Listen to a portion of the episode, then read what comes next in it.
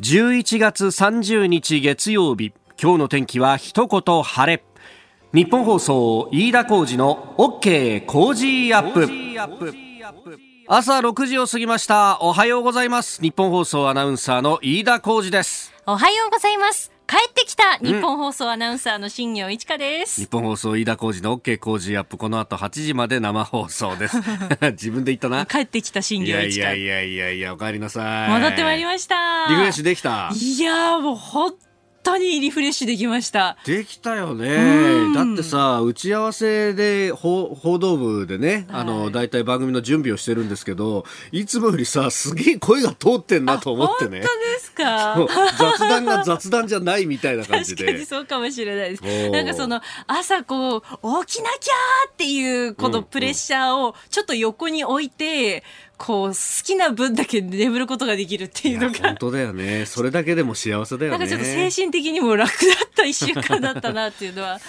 思いますよね。まあまあ、今週は徐々にじゃあ調子を戻していきつつ。いや、昨日もドキドキしちゃって、ああ、明日から仕事だと思って。もう起きれっかなっってな。そうなんですよ。だからもう、ウイロウリを喋りながらずっと昨日掃除してたんです。君偉いね。拙者親方と申すわって言いながら、こう、あれこれあれこれあの滑舌の練習のね。はい。あのまあ、あの、もともとは歌舞伎の18番だけど、うん、もう滑舌の練習の練習文がいっぱい詰まってるみたいなやつで、大体アナウンサーそれ暗唱できるぐらいにやるんだよ、ね、やるんですよね。それを昨日ずっとやりながら。偉い事してあのお掃除してましたよ。私そういうの一切やらないんで休み明けはもうボロボロになって出てくるみたいな感じでいや休み明けってちょっとそういう意味で怖いんですよね。ねえー、確かにねお前休んだだろって必ず言われるもんねそれはね、えー、いやでもリフレッシュができて本当に良かったという感じで、はい、ねえ。ー、なんといってもですね今日が11月30日になりまして明日からもう12月。そうですね。ね新業アナウンサーにとっては今年の12月は特に特別で、えー、ミュージックソンの24時間のアシスタントを担当される、しますので、まあ、フル充電をしてきましたので ここからちょっとこの残り1か月というのはもう一生懸命頑張っていきたいなと思います。そのフル充電大事に使ってきなさいよそうですね。あの本番は12月の2425なんだから、はい、もう大体ねもう今肩が温まってる状態だからさビュンビュン投げられんぞってやると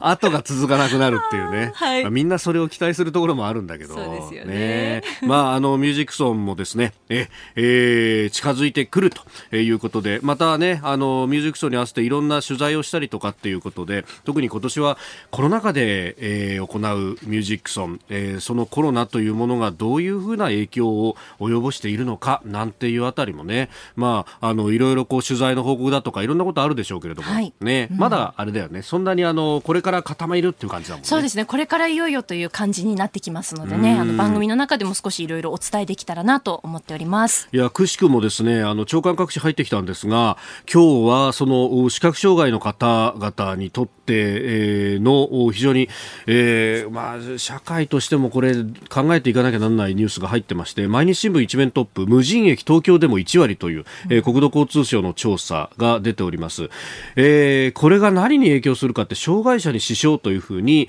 えー、新聞の見出しでは出ておりましてこれあの無人駅が多くなるしかも東京でも1割が無人駅だということになると、まあ、そのあのお声がけだとかそういうもう、あのまあ、人の目で守るっていうことがなかなかできづらくなってくるんじゃないかという指摘なんですね。であのくしくも昨日ですかあの地下鉄東西線の駅でもホームドアは設置されたんだけれどもまだ運用が来年の2月からで、えー、使われていなかった。だからその隙間のところがドアが閉じてなかったからそこから転落されたっていう、えー視覚障害の方が、えー、亡くなったというね、えー、ニュースがありました。まあ、このホームドアをつけるっていうのは確かにあの大きなこれはね、えー解決策なんだけれども、これをこう、いきなりこう、使うっていうのがなかなか設置されてるんだけど使えないっていうところが、今そのタイムラグとかをね、どうするんだって話もそうだし、あとこの無人駅の話っていうのは、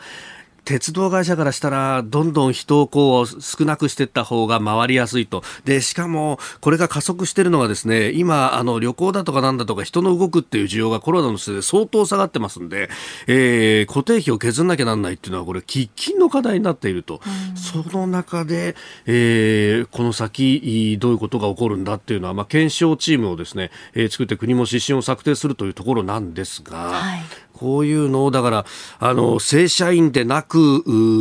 リタイアした人でやるとかっていういろんな形ができないかとかね、えー、まあ、そういう知恵を出し合う時期になってるのかなと、まあ、こういったことも、まあ、コロナとどう向き合っていくのかという一つのテーマになるかもしれません、えー、ラジオチャリティーミュージックソン、えー、目の不自由な方に劣んでる信号機を送ろうというチャリティーキャンペーン。あの24日から25日の生放送というのは一つのハイライトですけれどもあの一方で、えー、11月からですねすでに募金は始まっております、はい、あの詳しい方法はホームページにも載っておりますがあの今年に関してはそのコロナのね、えー、感染拡大防止ということもありますんであの直接日本放送有楽町に現金を持ってきていただいてのやり取りというのは、えー、遠慮するという形になっておりますんで、あの、銀行振込だとか、あの、あるいはいろいろキャッシュレスのね、決済とかもありますんで、えー、ホームページご覧いただければと思います。頑張ってね、新業さん。はい。もう気合を入れて頑張ります。はい。はい。あなたの声を届けますリスナーズオピニオンです。え今朝のコメンテーターは評論家の宮崎哲也さんです。取り上げるニュースまずは桜を見る会の一連の問題について、えー、自民党の野田聖子氏が安倍氏に説明責任と発言をしたというニュース、えー、それから GoTo トラベル。さらにトランプ大統領が選挙人投票で敗北なら退任と言及したというニュース。えー、そして議会開設130年昨日式典が行われました、えー、そして、えー、雇用調整助成金の特例措置を来年2月末まで延長すると、えー、いうふうに厚生労働大臣が発言をしております、まあ、経済対策についても聞いていきたいと思います。ここが気になるのゾーンであります。えー、週末ですね、私、あの、土曜日にちょっと取材に行ってまいりまして、え、えー、航空自衛隊の入間基地というところに行ってまいりました。そこでですね、あの、航空関越式というものが行われまして、これはあの、自衛隊の記念日の近くでですねあの陸海空それぞれの自衛隊が、まあ、3年に一度持ち回りで、まあ、あの日頃の連動とかを、まあ、内閣総理大臣にこう見てもらうと。えいう大イベントなんですが、まあ、あの普段ですともうたくさんの人を入れてですねでさらにあの航空機がいっぱい航空自衛隊の場合ありますからその飛行展示というものでえ、えー、飛んでるところを見てもらってその日頃の連動を確認してもらうということをややるんですが、今年はコロナの影響があって、まず、えー、人を一切入れないと。あの、基本的に隊員さんと、あとメディアの取材陣のみと、これもまあかなり絞った形で、えー、入れるということになり、で、えー、飛行は一切行わずに、まあ滑走路に航空機をいくつか展示して、で、えー、それを、こう、総理に、えー、見てもらうと。まあ、あの、コクピットにね、えー、乗っかった写真なんかが、えー、翌日、日曜日の紙面なんかには結構出ておりましたけども、え、えー、まあ私、私行ってまいりまして、その模様をですね、少しツイッターにアップしたら、これ半分以上趣味じゃねえかとか、8割趣味じゃねえかとか、全部趣味じゃねえかとか。とにかく、あの、取材とか仕事で行ったわけじゃないだろう、お前っていうような ツッコミをたくさんいただきまして、いや、確かにですね、まあそういう意味では非常にこう、ありがたいお仕事をいただいたという 趣味と実益を兼ねてるというか。趣味のみじゃねえかという。いやあの、何よりもですね、やっぱこう、間近で見て非常にこう、感じたところっていうのは、え、えー、引退間近の飛行機っていうのをこうたくさん見られたっていうのはですね、ええまずはあの総理もおね、え乗った F4 というこう戦闘機ありまして、ファントムというね愛称がついておりますけど、これあの今今年度いっぱいで、え退役が決まっているという飛行機でありまして、でこれをですね、あのやっぱああいうのってこう整備する人たちがですね、まああの昔でいうとこの整備兵さんたちがやっぱ本当丹精込めてというか愛情込めて整備をするわけですよ。で、しっかりやってきてくれよって言って送り出すっていう、で、帰ってきたらお疲れさんって言ってもう一回整備し直すっていうですね。だからあの、やっぱり、いろんな愛着があるんで、それぞれの機体に、まあ、あの、日本の自衛隊はあんまりありませんけど、それこそアメリカ軍とかだと、それぞれの機体に自分で絵描いたりなんかしてですね、あの、結構こう個性際立たしたりなんかするって、もちろんそのね、あの、作戦行動には影響のないところでやりますけれども、で、あの、今回、あの、総理の乗ったあのファントムもですね、えー、退役間近ということで、で、その、退役を記念してというか、えー、今までの感謝を込めてっていうような、えー、塗装が施されていて、えー、横っ腹のところにですね、ファントムフォーエバーっていうふうに書いてあって、えーえー、この辺も、ああ、あれ、しかもあの、整備兵が自分でやるんだぜと、誰か業者に頼むとかじゃないんだというような話を聞いて、ほう、なるほど、なんて思ったりね。で、その向こう側にですね、もう一機、えー、YS11 っていうですね、もうこれ日本が誇る国産の航空機で、すでに、あの、日本のね、国内の定期便、あの、旅客便からは引退をしてるんですけれども、えー、実はですね、この航空自衛隊には何機かまだあってですね、で、しかもそのうちの、あの、フライトチェッカーといってですね、あの、空港の周りの無線だとかレーダーがちゃんと働いてるかなっていうのを実際に飛んで上空から確認する機体っていうのがあるんですよ。で、そのあの、レーダーがちゃんとしてると電波が出てきているので、その電波をキャッチできるように、え尾翼のところからですね、こう、レーダーの電線みたいなのが、え頭の方にこう伸びてたりなんかするっていうですね、特別な機体なんですけど、これがですね、あのー登場当時のロールスロイスのエンジンを未だに積んでいるっていう機体で、で、これが日本に唯一残ってるのがイルマにいるんですが、これも間もなく退役なんですね。えー、えー、それが奥の方にこう、実はちょこっとあってですね、でもそこの前に人が一人、あの、おそらく乗組員さんだと思うんですけど、えー、クルーがですね、こう、直立不動というか休めの姿勢で立ってたりなんかして、あ、あれはこう、ここに置く意味っていうのがきっとあったんだなと。最後に晴れの場で、えー、えー、見せてと。で、あの、後継機も横にあったりなんかして、もう本当に一番後ろの方にあるんで、あの、私もあの、スマホでこう、ズームしないとなかなか見られなかったんですけど、ただ、あれは YS に違いないと。ね、えー、あそこに注目してる記者はほとんどいなかったんだろうなと思いますが、あの、ちゃんとした部分でも一応ちゃんと取材はしておりましてですね、え、えー、総理が、あ訓示を行いました。その模様も一部お聞きいただきましょう。近年我が国を取り巻く安全保障環境は厳しさを増しており、陸海空という従来の領域のみならず宇宙やサイバー電磁波といった新たな領域での対応が求められています。知見と経験を最大限に活用し特別チームのように新たな任務に果敢に挑戦し自衛隊をさらに進化させていくことを強く望みます。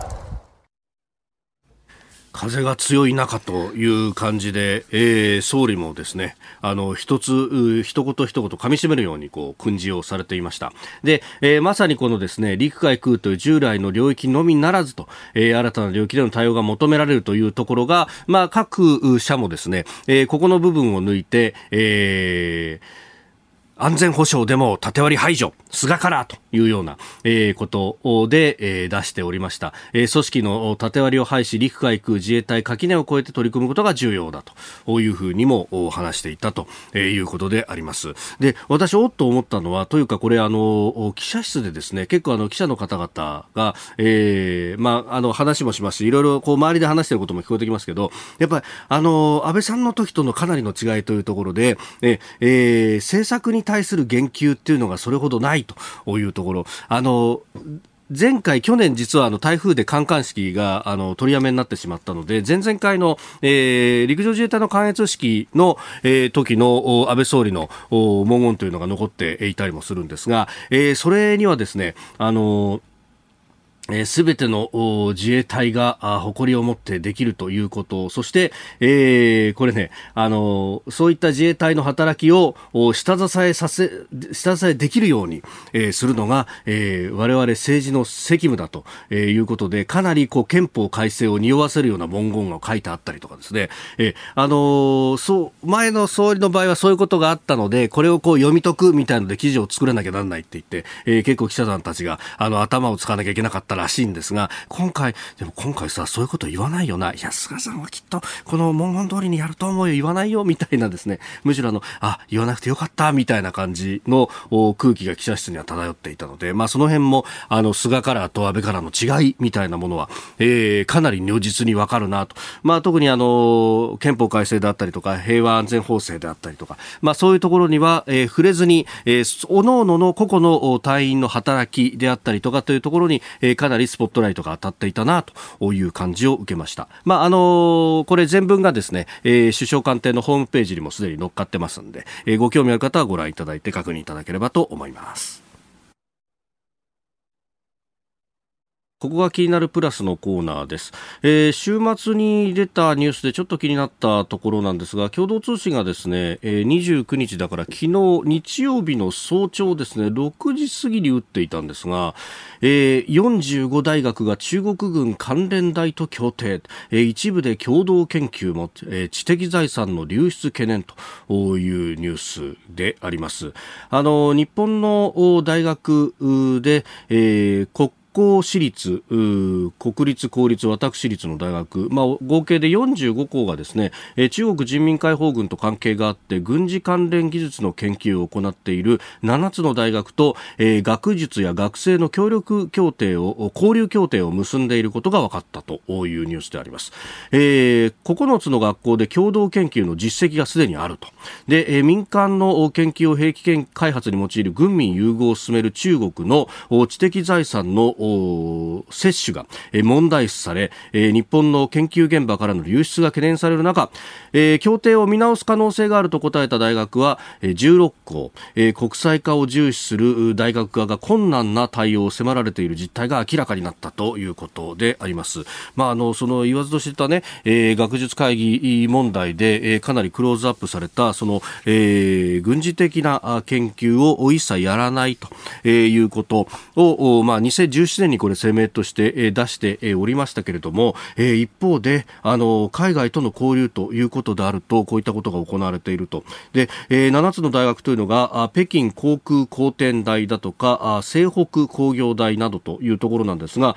この辺りはですね中国でもあもう大学名を聞くと、えー、あ国防に関係するところだなっていうのがもうあのかなり有名なようで、えー、国防7市、えー、7つの子供と書いていてで、えー、え自民解放軍の装備開発にも関わっているというような、えー、そうするとこれあのいやこの研究は民間用だから大丈夫なんですよっていうことがあってもいやどっかに転用されるんじゃないのかだからやめといた方がいいというようなこと国内ではそういう論理で大学の方々が進めているところが、えー、海外相手だとちょっとこれルールが違うのかということも感じさせるようなニュース、まあ、日曜日にこんなニュースがありました。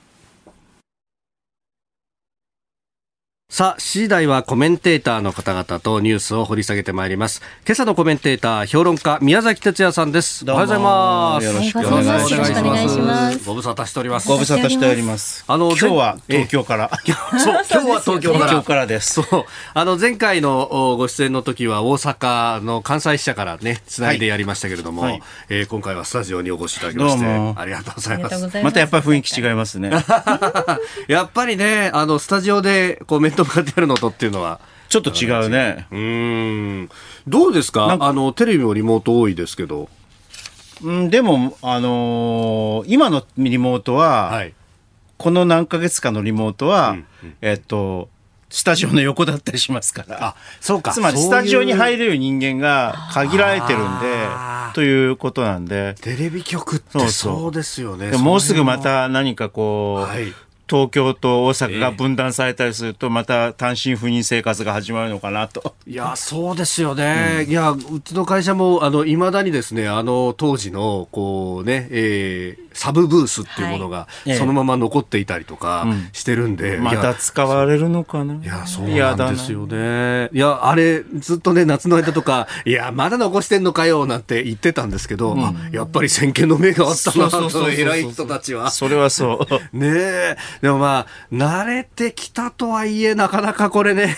今まで通り同じにはできないっていうのは難しいですね、なかなか。うん、まあ、同じにはできないよね。うん、同じにはできないことを普遍的に考えてみると、うん、経済は、はい。えー、あの、回す回すと言うけれども、別にこう、あの、自粛をやめたからといって経済が回るわけじゃないっていうことを示しているような気がするね。まあその辺今日も解説よろしくお願いいたします。お願いします。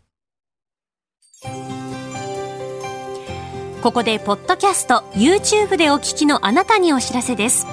ラジオ局ニッポン放送の朝の番組飯田浩二の OK コージーアップではお聞きのあなたからのニュースや番組についてのご意見をお待ちしています。菅新政権について経済政策やまだまだ続く新型コロナウイルスへの対応についてなどなどさまざまな立場からさまざまな年代の方からのご意見をお待ちしています。ぜひメールツイッターでお寄せください。番組で紹介いたします。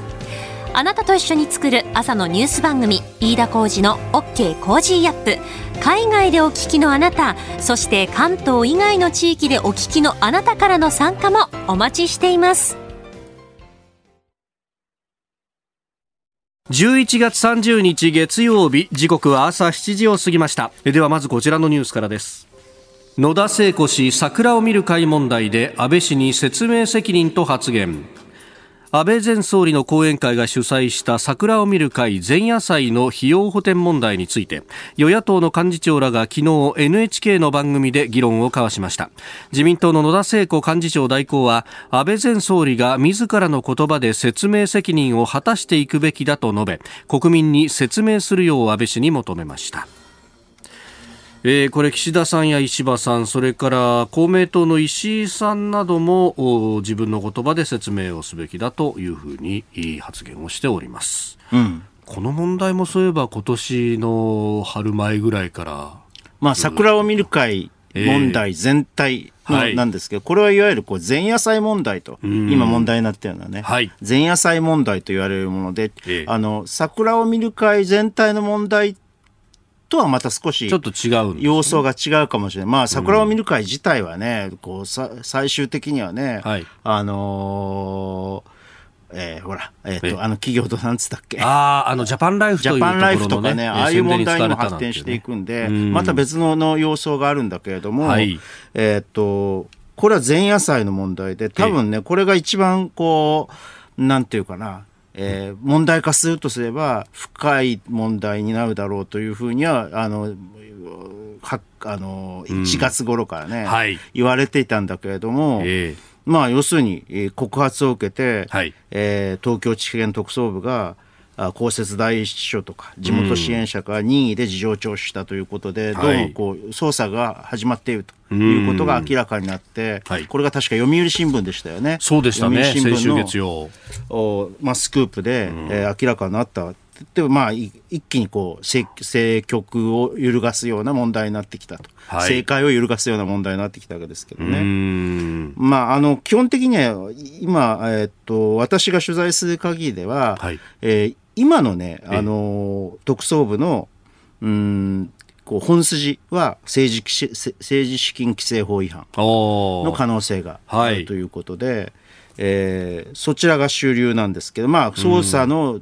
進展によっては、例えば公職選挙法とかね、そういうところにも及ぶかもしれない。及ばないかもしれないと。いう、そういうところだと、まあ、今の本筋は政治資金規正法違反で、えー、まあ、安倍事務所の秘書の方が非常に取り沙汰されていると。いう状況なんですが、安倍氏、じゃあ安倍氏自身がこの状況を知っていたかとか、はい、あ議員本人あるいはその、例えば、えー、地元のね、支援、はい、支援者、この前夜祭に参加した支援者が、はい、そういうこのお金を、うん、お安倍事務所が出して支出しているということを知っていたかどうかとかっていうところが、非常にこう、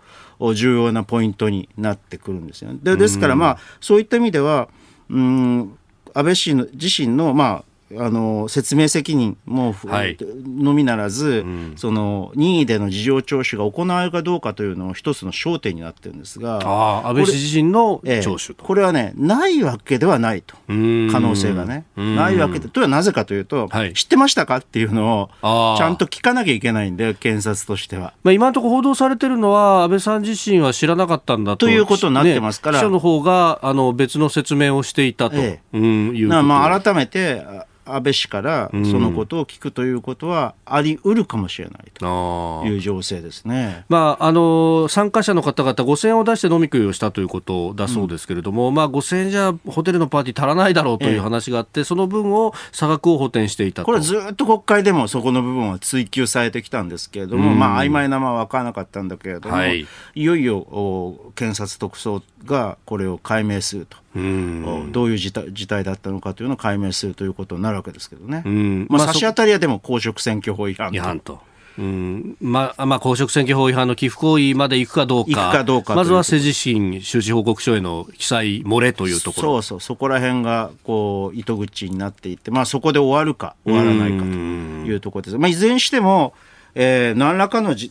期に安倍氏はやっぱり説明責任というか、はいえーまあ、事務所が、ね、引き起こしたこととはいえ、うん。うんうん、えー、安倍氏は仮に知らなかったと、はい、いうことになったとしても、何らかの形で、えー、説明をすると、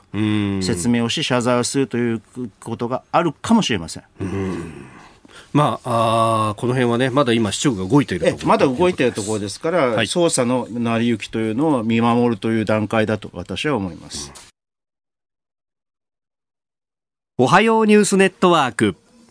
取り上げるニュースはこちらです。GoTo トラベル継続か見直しか昨日討論。GoTo トラベルについて昨日のテレビ番組で討論が行われ与党側が新型コロナウイルスの感染防止策を徹底しながら継続していくべきだと主張したのに対し野党側からは一旦中止することも含めさらに踏み込んだ対応を求める意見が相次ぎました、NHK の日曜討論での中身ですが GoTo トラベルこれをどうしていくべきか世論調査などを見ても、まあ、このまま続けるのは点々点という感じの、ね、評価もされておりますが宮崎さんどうお考えますか、非常に難しいところに来てな来たなという感じがします。これはね福山さんが、はい。えー、当該番組で、えー、福山立憲民主党の福山幹事長がおっしゃったようにあの私もこれは昔この番組で言ったと思うんですけど、はい、GoTo キャンペーンというのは基本的に感染が収束したら実施するというものだったわけですよ。ううで、はい、まあ、あの前倒しした結果こういう状況になったというふうに福山さんは見ていらっしゃるんだけど、まあこれはちょっとどうかわからない。ただ、その、特にね、夏頃はね、はい、旦収束したかに見えたところ、時があったので、まあ、これは、あの、GoTo トラベルを、GoTo キャンペーンをやること自体、実施すること自体は、まあ、ある意味では仕方がなかった部分というのはあるのかもしれないですけど、えー、エビデンスはね、はい、確かに、あの、賛否両論が分かれて、賛否というか、影響、今回の第3波に影響したという意見と影響しないという意見とが、はい、えー、錯綜していて、えー、はっきりわからないんですが、まあ、政府はなんとなく GoTo トラベルを続けたいと、はい、GoTo トラベルは続けたいという感じですよね。まあ、これね、すでに予算もついていてって走り始めてってところですが、今は地域的にまあいくつか出発、そして、えー、到着も含めて、まあ、一時停止するというところが札幌であったりとか大阪であったりとか、まあ、出てきている。東京もこれからどうするか、ね、東京もこれからどうするかっていうのはこうなると問われてきますよね。でも東京が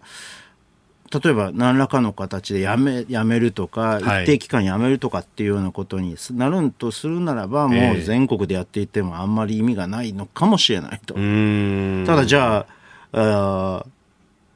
これにこう、これを頼りにしていた観光業とか、はいえー、あ飲食業とかって一体どうするのかと。いうことになりますね。まあそうなんですよね。一方でその夏頃8月9月10月あたりの数字を見ると確かに経済の部分ではこれ効果があったというような、えー、ことをおっしゃる方もいらっしゃいますね。まあ、ただマクロでね、うん、GDP にどのくらい効果が寄与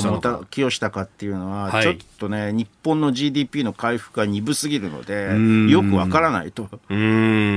しか言いようがない。まあ、あの、でも、この、あの、ミクロ的にね、観光業、業等に対して、好影響があったことはもう、あの、疑い得ないと。いう感じでしょうね。うん。あの今月の半ばに出ました GDP の速報、一時速報で、えー、見ますと、まあ、前の期がものすごく減ったというのもあるので、まあ、ジャンプアップしたかに見えますけれども。でもこれね、はい、国際比較すると、はい、日本の回復ってものすごい、あの鈍いんだよね。うん。まああの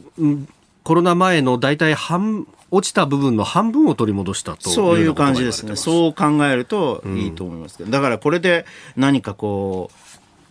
あの急回復とかって、はい、そういうような見出しも立っていたかに思うんだけれどもさすがに日本経済新聞も、はい、そこまでは言えなくて、えー、ちゃんと国際比較で鈍いと、えー、いうこと。では鈍さの原因は一体何なのかっていうのをちゃんと考えなきゃいけないのにあのそこは考えられていないと。いうことですよね。まあこれね、あの国内需要だとか公的民間それからあの輸出入なども書いてありますが、やっぱり国内の需要っていうのはこれ相当冷え込んでるっていうことですかね。まあ特に消費がね冷え込んでますよね。まあ投資も冷え込んでるけれども、はい、えー、ですからそういった意味ではあのー、GoTo トラベルもね、うん、まあ少なくとも少あの少なく、えーまあ、多少なりとも、はい、あの消費に貢献するんだったら、えー、えー、継続した方がいいんでしょうけどこの事態を受けると、なね、この番組で私はこうコロナ禍の、はい、えー、かなり初期の方にポール・クルグマンというノーベル賞学者の、はい、あの言葉を引いて、まあ、要するに、えー、このコロナ対策の経済対策というのは、景気を良くするための経済対策ではなくて、はい、経済の一部分を少なくとも一部分を麻痺させる。麻酔をかける、でその間に、はい、あの治癒をこのさせていくというのが、だ麻酔をかける以上は、はい、生命維持装置をつけなきゃいけないと。いうふうな話をしたと思うんだけど、はい、私はね基本的に生命維持装置があのつけなかったとは言いませんけれども、十分ではなかったのではないかという気がしますね。それによってもう徐々にというか著しく体力が衰えてきてしまう衰えてきてしまうと。このままでいくとおまた何十十何年とかっていう失えた月日をあの過ごすとか就職氷河期が心配,、心配になってくるというようなことになりますね。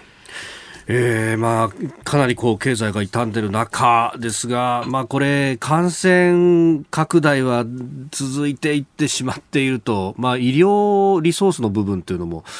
かなりだね、医療リソースはね、もうこれはいろんなところで言ってる人もいると思うんだけれど、はい、予備費っていうのをこう計上しましたよね。第二次補正予算。第二二次補正で。はい。これ10兆計上したんです。えー、で、まだ3兆しか使えてないわけ。そうですね。はい、7兆残ってるわけ。7兆って結構な、あの、ね、金額なんで、はい、これをね、思い切って医療リソースのために投入するということをなぜやらなかったのかと。これ迅速に使うんですよ、この予備費っていうのは。うんうんうん基本的に閣議で決定すれば使えるっていうのは、まあね、あの予算を立てるときみたいな国会審議は、もうすでに通ってきてるという前提ですもんね。ということですね。うん、でなぜ使わなかった、使えなかったのかっていうのは、想像はちょっとつくわけ。はい、この予備費は私の考え、見るところ、ええ、例えばその、大手の、まあ、例えば航空会社みたいなところが、経営状態が、ああの急激に思わしくなくなってあの破綻するかもしれないというような状況になった時に迅速に資本投注入をするための予備費だったと思うんだよね。でこんなこと言えないじゃないですか。あらかじめは。はい、でひょっとするとまあ政府はまだそういう可能性というは別に航空会社だけじゃないですよ、えー、大手の,、あの大きすぎて潰せないと。いうようなところに対して迅速に資本注入等の措置をなすためのに取ってあるのかもしれない。けれども、はい、まあ現状を見るとまああの多少なりとも二乗リソースのために振り当ててもいいのではないかという気もしますけどね、えー、仮に半分の3兆5000億でも。いいから、えー、そうしないと逆にまずいだって3次補正は、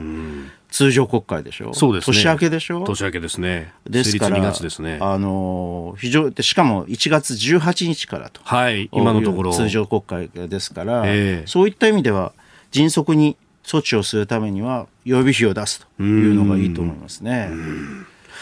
えー、そしてもう一つ用意していたニュースですがアメリカ大統領選についてトランプさんは選挙人投票で敗北なら退任と初めて言及をしたということであります、まあ、選挙人を決める、えー、手続きは12月の8日までに行われるということですので、まあ、ここから先あと1週間10日ぐらいが山になってくるということなんでしょうかねこれは。まあ、退任されるかもしれないけど、え。ー、トランピズムはあ終わらないと。うん。いうことでしょうね。まあ、7600万の人がトランプさんに入れた、ええ、このことの大きさってことですか？そういうことだと思いますね。うん。あの、差が大体600万ぐらいでしょ？はい、そのようです、ね。と5%以下ですよね、この差この僅差というのの意味というのは非常に大きくて、同時に行われた議会選挙でも、はい、トランプ氏のおかげで当選した人たちというのは結構いるわけですよ、共和党には。うんうんトランプさんがいなければ、まあ、落ちていたっていう人が結構いるわけですよ。はい、そういう意味では、あの、強い影響力を共和党に残し続けるだろうか、まあ、ご自身が再び出るのか、どうかわからないけれども。4年後という。そうそうそう次の大統領そういう次の大統領選挙に影響を強い影響を残していくだろうということです。というのが、まあ、はい、トランピズムは終わらないっていうことのあの心でありますけども。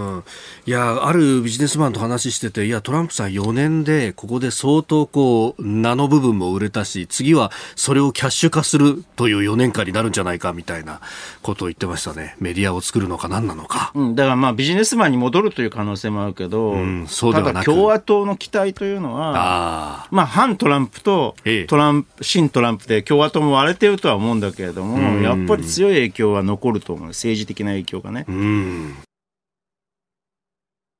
さあこの時間教えてニュースキーワードです。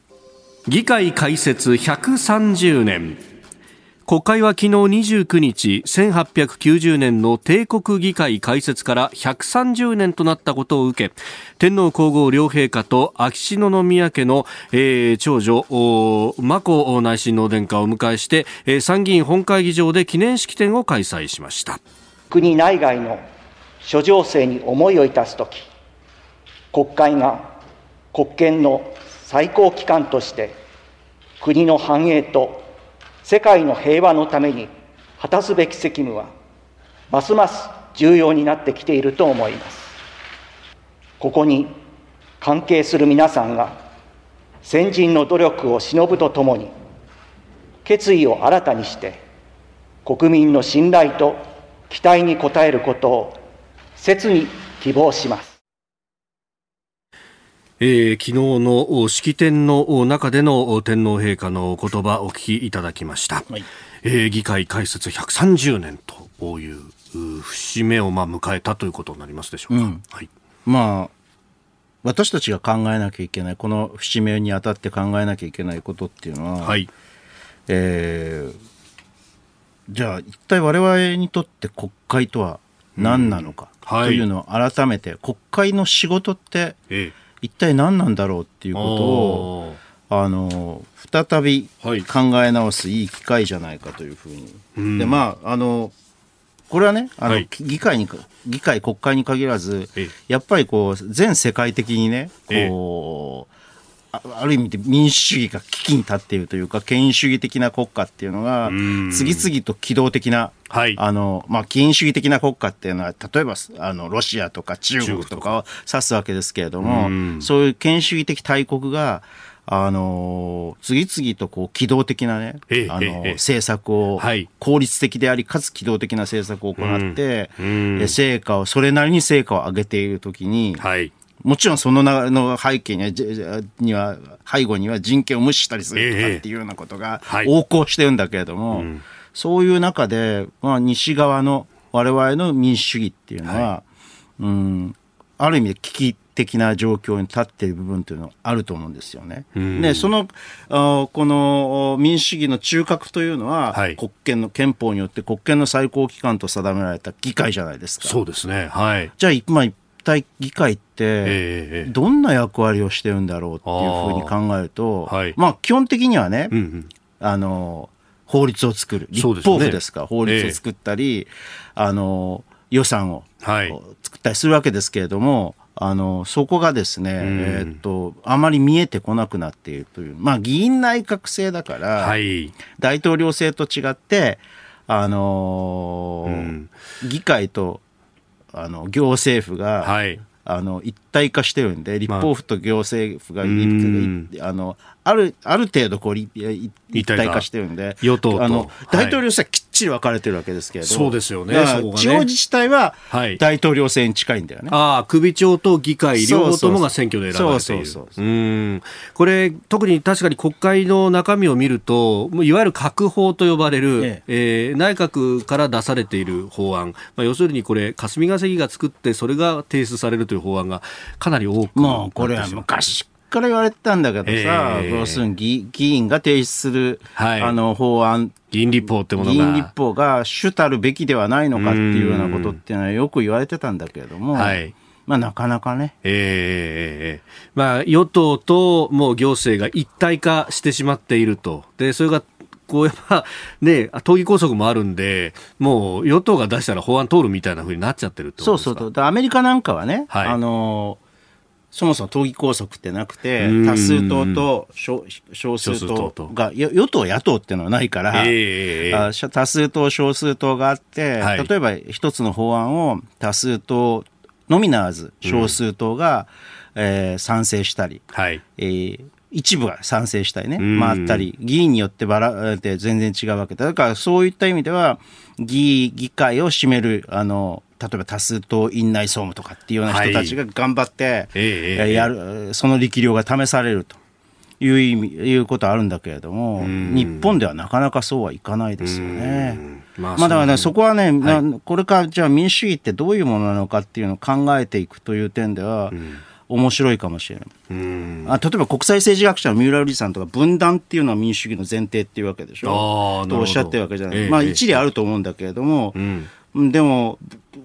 一方で分断というのは民主主義をダメにするという議論もあって、まあ、官僚性が、あででも、そうやってで分断を、あのうん、ちょっとこの話続きましょうか。はい。はい。こんにちは。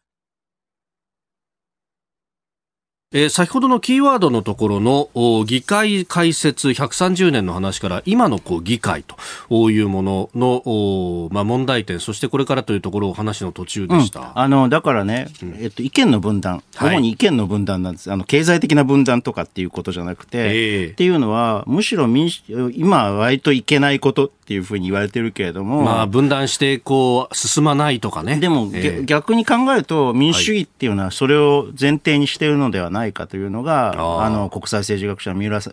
んなんか、三浦瑠麗さんなんかの見解の、はい、まあ、それはねあの、それはそうとも言える。そういうことで意見を戦わせてっていうのは。とも言えるんだけれども、じゃあ一方で、その、まあ、何のために選挙をやるかと。今回の大はい、大統領選挙、アメリカ大統領選挙を見ていると、まあ、何のために選挙をやるかっていうと、まあ、要するにこの、ありていに言うと、例えば実力によって、武力等によって対決することをさま避けるために、やったわけです。はい、あそこまでひどくなると、えー、っと、ちょっと問題が大きくなっていくこともある。ただし、はい、じゃあ分断を避け、常に避け、政治的な分断というか、まあ、意見の多様性だよね。分断と避けて言うと、避けるというと、今度は官僚性が強くなってしまうというですね。そういうですね、はい、ややこしい問題があるわけですね、制度的安定性を求めてしまうと、今度は官僚支配ということだからまあ基本的にはね、どこを焦点にするか、絞るかっていう問題だと思うんだけど、まあ私は基本的に、あの、おおむね、あれができるのは、あの、合意ができるのは経済成長だろうというふうに。ああ、なるほど。そこの部分で、まあ、政策的にだからね、これね、昔ね、芥川龍之介っていう人がいるじゃないですか。その人がね、否定的精神の奴隷となることなかれっていう小文を書いていて、そこで人間を人間たらしめるのは常に生活の余剰である。余剰ね、あまりね、うん、僕らは人間たる尊厳のために生活の過剰を作らねばならぬ。さらに、また巧みにその過剰を大いなる花束に仕上げなねばならぬ。生活に過剰を荒らしめ嵐目とは生活を豊富にするということであるというふうに。でこういう考え方をしないと否定的な精神の奴隷になってしまうというふうに言ってるわけ。これは明らかに脱成長とかさ、はい、えっ、と、成長、ゼロ成長でもいいとかっていう、えー、っていうようなさ昨今のさ、一部の論調に対する強烈なアンチテーゼをすでに芥川龍之介は言ってるんですよね。だこういうことをコモンセンスとしてどうやってコロナ禍に立ち向かっていくかと、ね、コロナ禍の経済政策というものを考えていくかっていうのをまああのこんなあの余剰ができるほどの余裕すらなくなっている、はい、全くなくなっている状況で例えば今日ですね日本経済新聞に、はい、えー、今朝の朝刊に自然利子率が下がって日米欧で低下しているという話で、自然利子率というのは景気を加速も減速もさせない実質金利の水準のことなんだけど、大体あの、えー、いわゆる潜在成長率の推計に、えー、が反映すると。いうふうに言われてます。なるほど。あのお金借りる時の利子って基本的に、まあ、どのぐらい成長するかっていうのとの見合いでこう決まってくるっていうふうなところもあるから 自然にこう出てくる、まあ、あの市中の利子率って大体その潜在成長率と同じになってくるっていうこと、ね、そういうことですね。で、うん、まあ原因としてはやっぱりコロナによって、はい。えー、家計は、うん、えー、消費をしなくなった。はいローンを組んで物を購入しようとしなくなったり、あるいは企業は投資活動というものは鈍ってしまったと。はい。おまあ、ここに書いてあります。きえー、っと、そういうふうなことが書いてあります。だから、こうなってくると、えー、3つのこの経済主体、家計、企業、政府の中で、家計も使わなければ、企業も使わない、家庭も消費をしない、企業も投資をしないということになると、簡単に言うとね、お金を使わないということになると、これはやっぱ政府が経済体制っていうものを維持するためには政府が使わざるを得ないということで、えー、まあ要するに、えー、金融緩和政策というのは限界があるので、この状況下では、自然利子率が低下していくと状況下では限界があるので、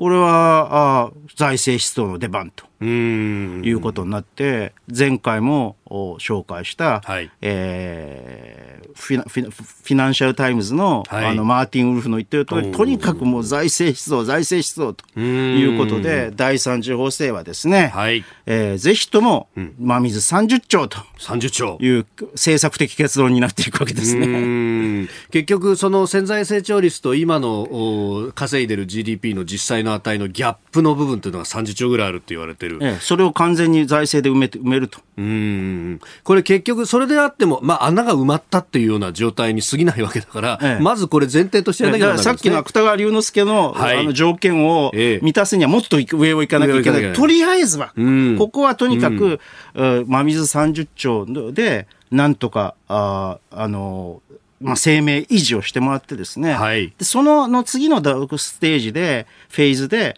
えー、それさらに財政出動をして、それは、その財政出動は今度は成長に、あの、見合うようなものにならなければならないと。まあ、マーティン・ウルフが言ってた通りのことだと思うんですけどね。えーえー、いやこれ、その芥川龍之介の話とすごく、なんか、ものすごく今の世相とリンクするなと思ったのは、その、あの、かつて余剰がいっぱいあったっていう大正時代から、昭和になって強行があり、そして社会的な不安が高まってきたっていうところで、あの、おそらく芥川もそういう論考が出てきたんだと思うんですけれども、今のこの現状っていうのも、その自殺の数の多さとかを考えると、だんだんと社会不安が高まってきてるってこれはね、昔あの、あの、飯田さんとね、はい、あの、ええ、一緒に番組やって、はい、あなたもブログに上げてくれたけど、完全失業率と、はい、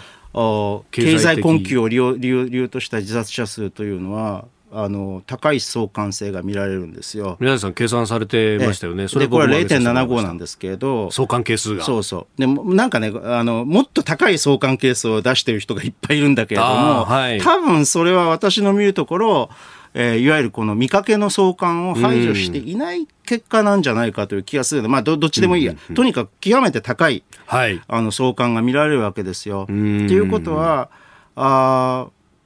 なんあの10月の統計なんかを見ると先行して自殺者数が増えているということは実は、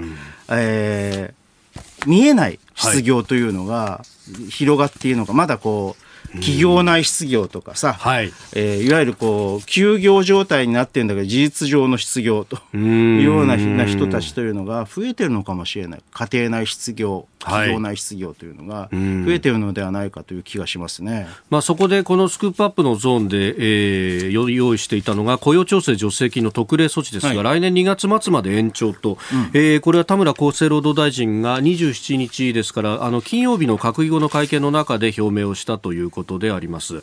まあ、これまずは雇調金の特例でもって、えー、雇用を維持するとただこれも2月末までということでもさそれだとさ、はい。えー、っといやそれ私は賛成ですよ、えー、あのやらないよりやった方が絶対いいです、ね、やった方がいいんだけれど、それだと例えば、はい、えー、新卒のうん、内定率。内定率なんていうのねえー、新卒内定率が下がってますよね。はい、えー、厚労省と文科省の調査で10月1日時点ですが、学部生の卒業者69.8%の内定率ということで、えー、これがまあ前の年と比べると7ポイント、えー、低下と。だから、補聴金でこれがなんとかなるのかっていうと、なかなか新卒に関しては新卒に関しては難しいかもしれないということを考えると、ね、どうすんのかね、はい、ここの世代が結局、氷河期的になってしまうと、これ、今後のね、えー、だって就職氷河期はな、はい、なんか、ま、前のニュースでもあったけど、い、え、ま、だに尾を引いてるわけでしょ。いやそうなんもう就職氷河期の上の世代、40代とかですよ。そうです。40代の半ばぐらいに、後半に入ってくるそうなってしまったら、うん、あのーいけないので、うん、何としてもこの就職氷河期は避けなきゃいけないという政府内の認識があるんだけど、はい、だったら真水30兆円出せよっていうことですわ。えーえー、うん、いまだにまあ20兆ぐらいでなんとかみたいな、それも積みまして20兆ですみたいな。そうそう。だだから、これは高橋洋一さんなんか、これはもう10兆ちょっとぐらいでしょうとかっていうふうな、悲観的なことを真真水で言うとね、はい、言ってるんだけど、これは真水30兆しっかり出すと。うんうんうん、で、その中で、えーと、私は基本的にあの次元的であったとしても消費減税をすべきだというふうに思いますけどね。コロナとの、まあ、ここの感染症のことを考えると人が移動すると増える可能性が指摘されているというところもあるからやっぱり消費にあまねく効く形で移動しなくても消費ができるっていうのを作らなきゃいけない、ね、まあ、それはあの先ほども言ってからずっと言ってる観光業とかの方々には非常に申し訳ないけれども、はい、まあ別に消費減税は観光業にもプラスにならないわけではないから、えー、で、えーまあそういうこの消費を喚起で、でも人がこういうこう外に出歩かないのに消費を喚起してどうすると？あの消費減税、消費税を減税減税したとしても使わないんじゃないかっていうような意見もあるけれども、はい、まあ要するに使うわけですよ。うんうんうん、あの、いろんな形でね。はい。まず政府が使う。そうそう。政府が使って、まあ、あの、e コマースとかさ、はい、えっ、ー、と、ほら、あの、食事の高いとか出前館とか、とかさ、出前館とかさ、うん、ああいう形のものをで使っていただくと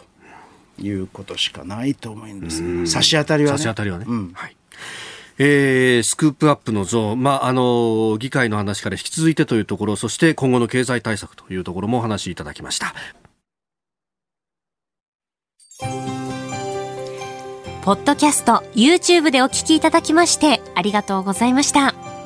あなたと一緒に作る朝のニュース番組、飯田浩司の OK Cozy up。東京有楽町のニッポン放送で月曜日から金曜日朝6時から8時まで生放送でお送りしています。生放送を聞き逃したあなた、ぜひ radiko のタイムフリーサービスで新型コロナウイルスに関しての最新情報、ニュースやスポーツ、エンタメ情報などもぜひチェックしてください。